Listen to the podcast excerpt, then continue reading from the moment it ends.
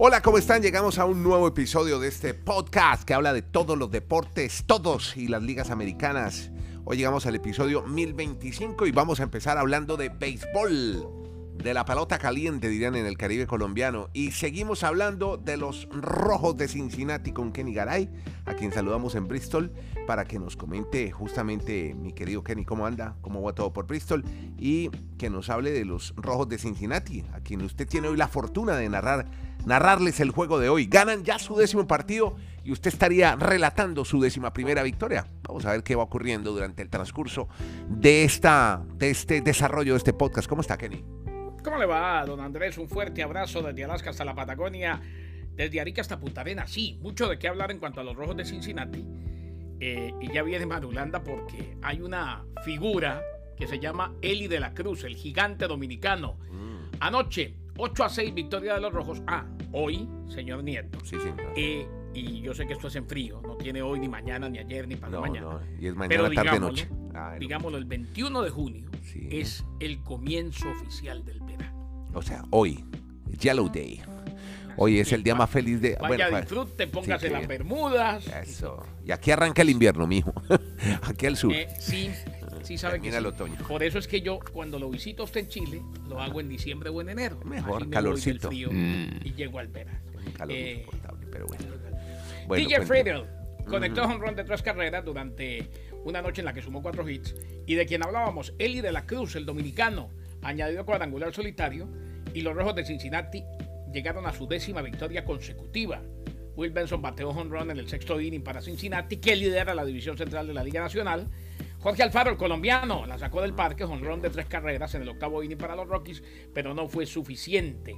Así pues que el dominicano de la Cruz, de 4-3, con dos anotadas y una remolcada, fue la gran figura y los rojos ya llevan 10 de manera consecutiva.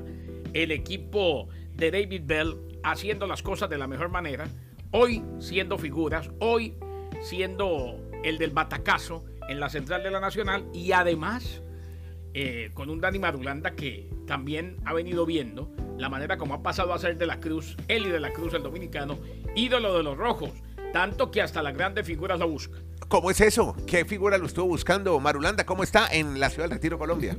¿Qué más, Andrés? Abrazos para todos. Hoy, como reseña Garay, Eli de la Cruz está convirtiendo en la super novedad, no solo para Cincinnati, para muchos amantes del béisbol en grandes ligas, porque este muchacho lleva dos semanas en grandes ligas y en ese transcurso de dos semanas es el que más bases se ha robado, 6. El que más carreras ha anotado, 13. Y además ha pegado dos cuadrangulares. Y uno hace énfasis en las bases robadas y en las carreras es por una situación que él le está sacando ventaja a los demás. Su velocidad es demasiado rápido. Ese jugador que es longilíneo, muy alto, como nos reseña Garay, y al punto de que ha generado tanto impacto mediático que el señor Patrick Mahomes, de los Chiefs, actualmente poseedor del anillo de campeón del Super Bowl, le escribió solicitándole que por qué no le hacía el favor y le regalaba una bola autografiada y un bate autografiado. ¿Y sabe qué hizo de la, Eli de la Cruz? ¿Qué hizo? Muy orondo el muchacho, le firmó el bate diciendo la siguiente leyenda. Soy el hombre más rápido del planeta. oh, Imagínese. o sea, se tiene confianza el muchacho y apenas es un jovencito de 21, de 21 años. Pero bueno, eso también le pone un poquito de color y pues, el unir la NFL con la MLB hace que la gente esté loca con él y de la Cruz, porque los Rojos de Cincinnati, Garay nos ha reseñado durante esos días, es tal vez una de las grandes novedades en esta primera parte de la temporada de MLB, ahí comandando la división central de la Liga Nacional y con base mucho en lo que ha hecho este muchacho, Eli de la Cruz, prospecto número uno de grandes ligas. Muy bien, bien por Eli de la Cruz. Este es el podcast La Sacó del Estadio con Kenny Garay y Dani Marulanda. Presenta Andrés Nieto Molina. Bueno, yo sigo en el planeta béisbol porque no me diga. sí, sí, en los Yankees de Nueva York han dicho que Aaron Judge parece estar respondiendo a una segunda inyección de plasma rico en plaquetas y ya Kenny nos va a contar un poco la historia. ¿Qué están haciendo con Aaron James Judge? El juez, ¿qué es lo que, ¿cómo es eso de la inyección de plaquetas, Kenny? Se le colocó la inyección, Andrés, en el dedo gordo del pie derecho. Eh, todavía no reanuda la actividad deportiva. Recordemos, se lastimó el 3 de junio cuando corrió hacia el muro con aquella atrapada espectacular. Eh, me alegra mucho lo que he observado, dijo Aaron Boone, el manager de los Yankees de Nueva York. Dice el manager, dice Boone, que la hinchazón disminuyó y que George puede realizar más actividades apoyándose en el dedo gordo mientras mantenga el equilibrio. George, el reinante más valioso de la Liga Americana, después del récord del año pasado, a ver entonces, eh, responde bien a la dirección a la inyección de plaquetas. Eso indica, eh, y la razón por la cual se le está poniendo es precisamente para eso, para que la inflamación baje.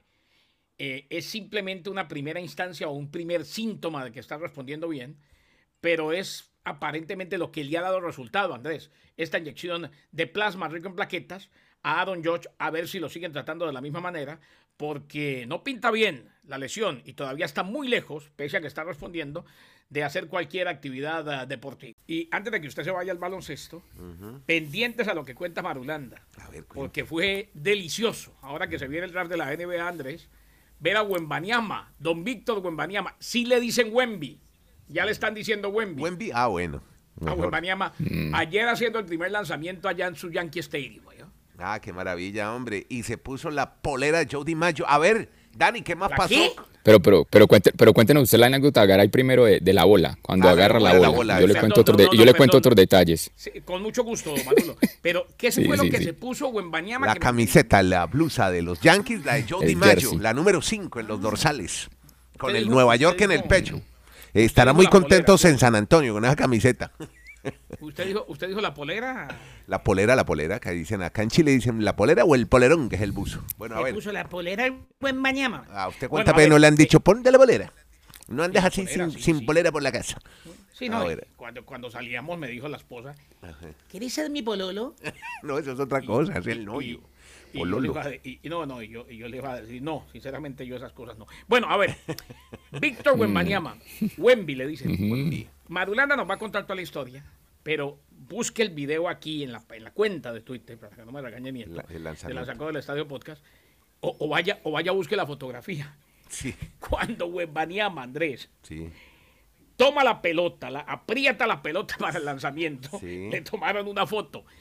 Era como un copito de algodón que apenas se veía en la mano de Wembanyama. Ah, vamos a, ah, Aquí estoy viendo en la cuenta de la sacó podcast. Ay, míralo, sí. Sí, se le ve chiquitica la pelota. ¿Cómo le parece? No, parece un huevito al lado de esa manota. Pero no, simplemente pues, para que sigamos mm. como ese tema. No, pues ahí están sus ah, cariñosos o idolatrados yankees que aprovechan cualquier tema mediático para hacer estas invitaciones. o sea, imagínense eso en Minnesota, no pasa nada. Sí, oh, por eso. Entonces ah, invitaron al popular Wemby ya. ¿Qué tiene usted contra Minnesota? Este siempre me está buscando, usted siempre me está buscando pelea, ¿no? Eh, güey, madre. No, haga, el evento de Wemby en otra ciudad chiquita a ver qué pasa. Sí, sí. En San Antonio. Y exacto, sigamos. a donde va a ir a vivir. siga, Sigamos con el tema entonces que nos ha planteado Garay de Wemby, ya, ya lo dejó Wemby y lo van a decir así. Pues los Yankees le invitan a eso, pero sabe que también me sorprendió. Bueno, primero que todo hay que decir, menos mal ese chico se va a dedicar al baloncesto y no al béisbol, porque por más pequeña que le quede la bola en la mano, oiga, lanzó ese, no, eso, no, eso casi lo tira a primera base. o sea, perverso el lanzamiento del amigo. Además que, además que no hace bien, no hace bien el, la transferencia del peso del cuerpo a la pelota. Ay, es que estoy viendo la cuenta de Twitter. sí, señor, en arroba la podcast. Es demasiado alto.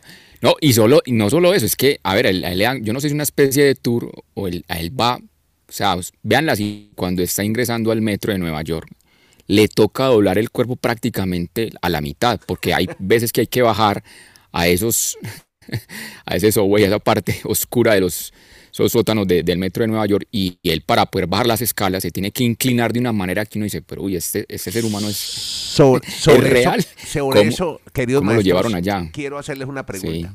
¿Por qué había tanto misterio con la estatura de este muchacho? Que ya, ya se sabe cuánto mide.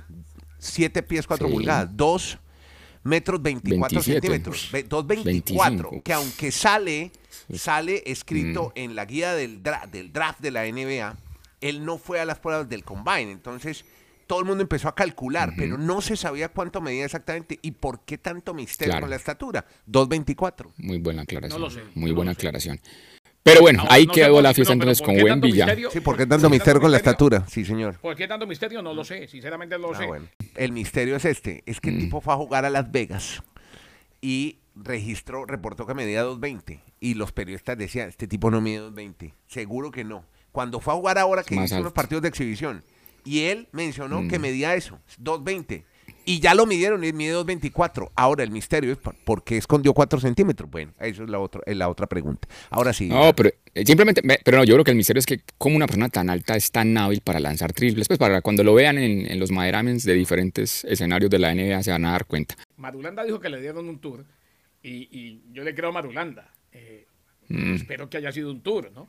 Eh, debe haber alguien de relaciones públicas que no le permita a este muchacho estar subiéndose en el subway en Nueva York. No me parece lo más sano. Pero, pero, ¿eh? pero, por eso me pareció a mí muy curioso, Andrés. O sea, ¿y qué? Como una superestrella que va para la NBA, ¿por qué lo metieron al, al metro de Nueva York así No, no, no, yo creo- normalmente? yo- uno, se, uno, se, uno se imagina que va en seguro- directamente yo- al Yankee Stadium. Yo estoy sí. casi seguro que fue una cosa de él. ¿eh? Eh, Ah, puede que ser, lo podía sí, hacer y dijo, no, hoy me toca el Yankee serio y me arrancó. Creo que Venga, arrancó con pues otro- And- Garay, si uno, si uno, si uno, mire, si uno está andando con Andrés en el metro de Nueva York y a Andrés le toca agachar Ah, la no, cabeza no, para ingresar, tanto, no imagínese, no ima- imagínese, imagínese Wembayama, es que a Wembayama le toca prácticamente doblarse el cuerpo, o sea, le toca bajar la cabeza y el pecho a No, la y altura de no la cintura tiene- para y poder no tiene pasar. presentación que la figura del draft de la NBA ande en el Sí, metro ve, de Nueva York dos días antes. Llévenlo al estadio, en una limusina o en carro, sí, lo que sea. exacto. Pero en Y para ¿sabe él. También y la otra, vaya, vaya busquen otro Sí. video, que lo, lo vi anoche. Mm, Pero eso no tiene nada de ir en el metro, lo hace más humano, más, más No, terrícola, Sí, más, también. más terrestre. Mire que el claro- Papa, claro que le el Papa humano. sale de una Do- operación en un donde carro chiquitico, en un Fiat donde chiquitico. le pase algo en el metro, estaríamos hablando de que Mm. no sabe. Ve- oiga, no, pero- pero el ya- draft. Ya, ya después de que pase el draft, que haga lo que quiera. Pero hoy por hoy Ah, es la joya apreciada del draft de mañana. Ahora. Vaya vea, vaya busque el video de la práctica de bateo. ¿Otro? En- también en arroba la sacó podcast. Pues si quiere, claro. Ah, bueno. Parecía con una varita mágica. Es una locura. Ah, ok. También Wembayama, pero ese, pero ese tipo que va a jugar béisbol también, ¿o Es que, es que, No, es que sus no, brazos son... pues, es- ah, sus- Eso es como si uno va al Real Madrid. eh, Andrés, va, Ah, va a los Yankees, aprovecha. Claro, Eh, claro. es que sus brazos son de- de- definitivamente muy, muy, muy Haga de cuenta largos. Marulanda con un pitillo, para los que no se ven en Colombia, una, una, una pajita, un Sí. straw en inglés, eh, Sí. bateando. Así se le veía al Sí, Martín, una ve. cosita chiquita. Pero venga, no solo está en, en Nueva York, también ya llegaron los hermanos gemelos Thompson, Ah, que es sí, otra iba a historia interesante. Sí, cuéntenos. Sí. ¿Se Sí, llaman cómo? uno se y llama- Ausar, ¿no? Amen, Amen. eh. Amen y Ozar, o como se dice en inglés, mi estimado Ozar, Garay, creo que es así. Yo la- le diría Osar, Osar y en español, si algún y día me amen. toca narrar, Amén, aunque, amen. aunque me digan que le diga diferente, le voy a decir amén. Y cada Amén. vez que, cada Osar. vez Bueno. que, que enceste, amén. Eso. Bueno, eso- amén. esos chicos, esos chicos nacieron en California, pero son el orgullo de un high school en Fort Lauderdale, en Florida. Porque de allí, pues, han emergido para ser seleccionados en el draft. Y se espera que hagan historia porque sería la primera vez que una pareja de, gem- pues, de hermanos gemelos sean seleccionados en el top 10. O sea, están muy bien referenciados para que dos equipos de NBA los seleccionen entre los 10 primeros de este draft que va a ser este jueves 22 de junio. Así que también hay que seguirle la pista a estos hermanitos Thompson. Bueno, Y ojo, dicen, una cosita, Andrés. Estos dos chicos, y Marulanda muy seguramente también la tiene referenciada, vienen de una liga profesional que hay en Atlanta, Sí, Georgia, sí, señor. solamente para chicos de 16 a 20 años. ¿eh? O sea, ya son profesionales. Elite, Elite, se llama Elite. Elite. La, la- Elite, ok. La La- liga. Exacto. Eh, esa liga, eh, prácticamente, a ver, como que les abre la puerta para que de ahí pasen al profesionalismo. Pero ya es profesional, es una liga profesional donde van algunos de estos prospectos. Increíble, ¿no?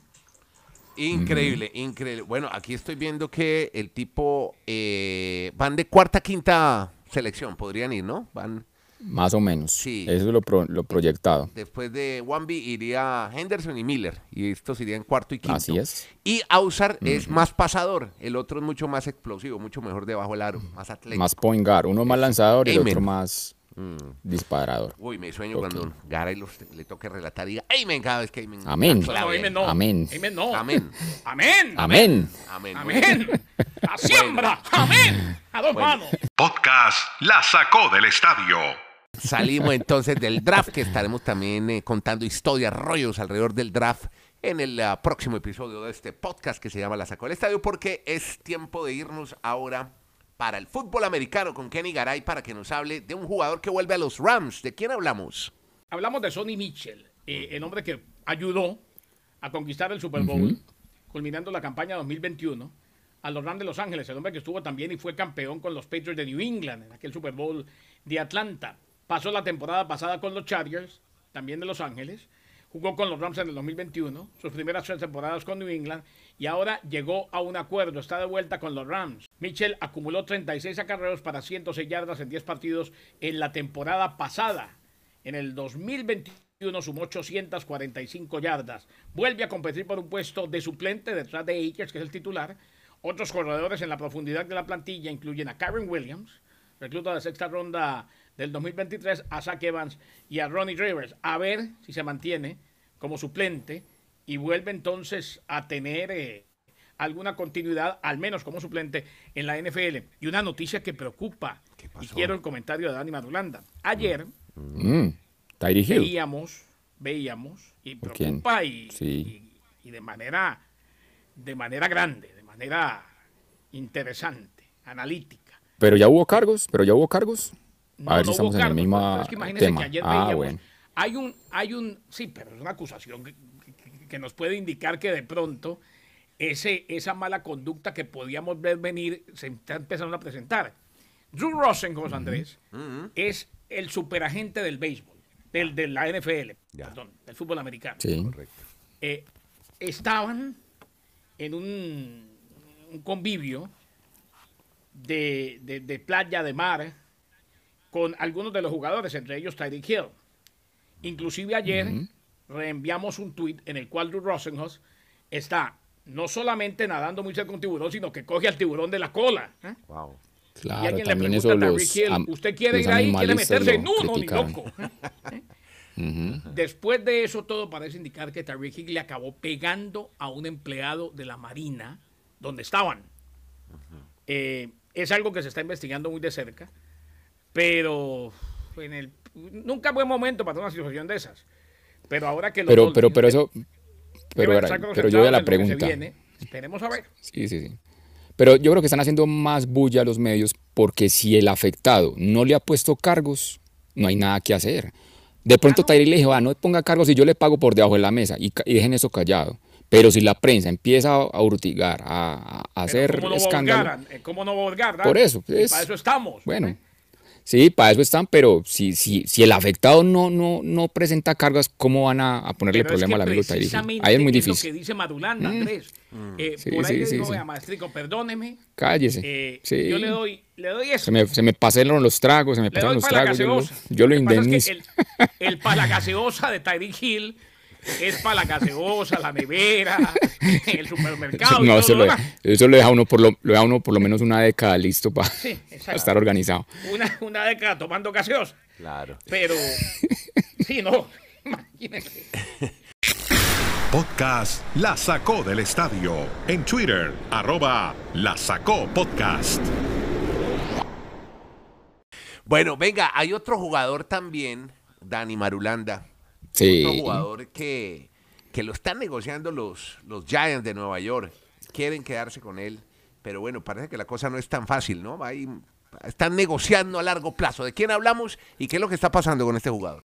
Hablamos del gran Shaquan Barkley, que es el running back más importante que tiene la franquicia de los Giants. Y para que sigamos, pues, ahondando en esos detalles de la situación tan compleja de los running backs actualmente en la NFL, nadie les quiere pagar lo que ellos quieren. Shaquan Barkley, pues, estuvo una especie de, de huelga. Pues él no se estaba reuniendo con el equipo, la gente callado, pero ya volvieron los contactos. Entonces hay como un poco de tranquilidad de los Giants de que puedan llegar a un acuerdo, porque hasta el 17 de julio es la fecha límite para que Saquon Barkley firme un contrato multimillonario pues para un running back en los Giants. Él lo que quiere es sacar la mayor cantidad de dinero en ese contrato y obviamente pues los Giants quieren no llegar a esas cifras exorbitantes para un running back, pero por lo menos se están volviendo a sentar a la mesa con su agente y Saquon Barkley podría seguir con los Giants varias temporadas en la NFL. La Sacó del Estadio. Presenta Andrés Nieto Molina.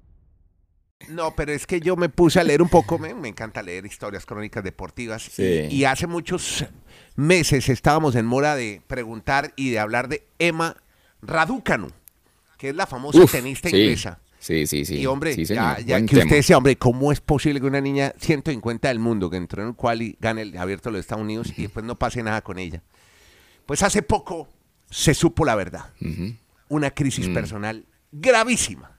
Dijo, entre otras cosas, ojalá nunca hubiera ganado el Estados Unidos. Nunca, Sí. nunca quería haber ganado. Para esta chica que nació en Toronto, representa a Inglaterra, y dice que después de eso, cuando perdía un partido, después de ganar el abierto de Estados Unidos, estaba muy deprimida y estaba bajo mucha presión. La gente no tenía ni idea de lo que estaba pasando. Era pura fachada. Decía que cometía errores, que estaba aprendiendo, que estaba cometiendo errores delante de todo el mundo. Y decía, la, la gira es completamente brutal. Y además súmele a eso operaciones en un tobillo, la muñeca derecha, no podía abrir las tapas de las botellas porque, porque le dolía la muñeca y decía, soy resiliente y mi tolerancia es alta, pero esto no es sencillo. A veces creo que no voy a poder seguir. Hay que estar en guardia además porque dijo, hay muchos tiburones en el circuito y más a los 20 años. Porque la ven a ella, ojo este término, como una alcancía. ¿Qué pasó? Como tiene una figura tan bonita, inmediatamente llegaron muchos sponsors, patrocinadores, Sí, pero fue se descuidando y la perdió el- muchacha. y perdió el foco el tenis. Sí, sí, y se dedicó a los claro. contratos publicitarios y fue perdiendo. Además, las ruedas de prensa impresionantes. Una vez le hicieron, le hicieron eh, la estadística 58 palabras en una rueda de prensa, porque es puro monosílaba. 16 preguntas Sí, suaves, sí. ninguna con. Y decían que no era cooperativa. Eso decía la WTA. Un poco el momento Andrés, yo dificilísimo siento- que han vivido sí. muchos deportistas jóvenes en el éxito, en, el- en la cima del éxito. Y eso pasó con la Raduca. ¿no? Yo simplemente le añado, Andrés, o sea, no estaba preparada para un éxito tan rotundo como ese US Open, todo lo que iba a generar a, a posteriori. Y una de las cosas que ella, pues ahora se están dando cuenta muchos es que, ¿cuál fue la primera determinación después de haber ganado ese torneo? Ella echó al entrenador. Ah, y el entrenador era el que la, tenía, la mantenía muy enfocada. Claro. Y, y en pensando en que la vida de ella era el tenis, pero empiezan a pensar en los contratos de la publicidad y todo eso, pues como decimos po- popular o coloquialmente por acá, se mareó con ese título y por eso después no ha vuelto a ganar nada, No, pues, lamentablemente. de- para ella. otra, otra que entra en estado de presión. Y ojo con lo de Alcaraz también, que un poco los calambres en el partido con Djokovic. es eso. Sí, sí, eso sí me Nervios, sorprendió. tensión, que haya sido tensión, por nervios, increíble. de a los 20 años. Y es que a los 20 años dice, oye, es que usted tiene que ganar y ser el número uno y acabar con todo el mundo. No, Pero- los pero- pelados de hoy pero- son diferentes. en su época que la presión a la que los someten es una barbaridad. Los familiares eh, que los presionan para ganar, eh, pasan a vivir de ellos, en fin, una locura. Y a los 20 años, cuando mucha gente apenas está definiendo perfiles, eso es muy bravo. Gracias a Kenny Garay en Bristol, Dani Marulanda en el retiro. Yo soy Nieto Molina de Santiago. Hacemos este podcast. Gracias por suscribirse. Tenemos nuestra versión en, miren, en YouTube y en TikTok. ya está la versión video de este podcast que se llama La Sacó del Estadio. Búsquenos así, en nuestras cuentas personales también. Gracias a todos. Sígala de TikTok, Dani Marulanda TikTok. 13. TikTok, TikTok. Sí, ya. TikTok. Yo, yo metí un videito ahí, sí, como para moverlo en TikTok. Sí, hay que estar en todos lados, hermano. Madulanda, estás en Exacto. TikTok. Eso no lo Bueno. pensabas cuando estabas en la, en la No, pero no Nunca es de lo la sacó el estadio, No, es la de, gracias, la, de- gracias. la personal. Eso no, lo, pe- eso no lo pensabas cuando madrugabas con don Guillermo Montoya. No, porque tenemos que ensayar una coreografía con Dani para hacer nuestro próximo video. Bueno, muy bien, gracias a todos, que la pasen bien. Gracias por oír este podcast y compartirlo. Que la pasen bien. Podcast La Sacó del Estadio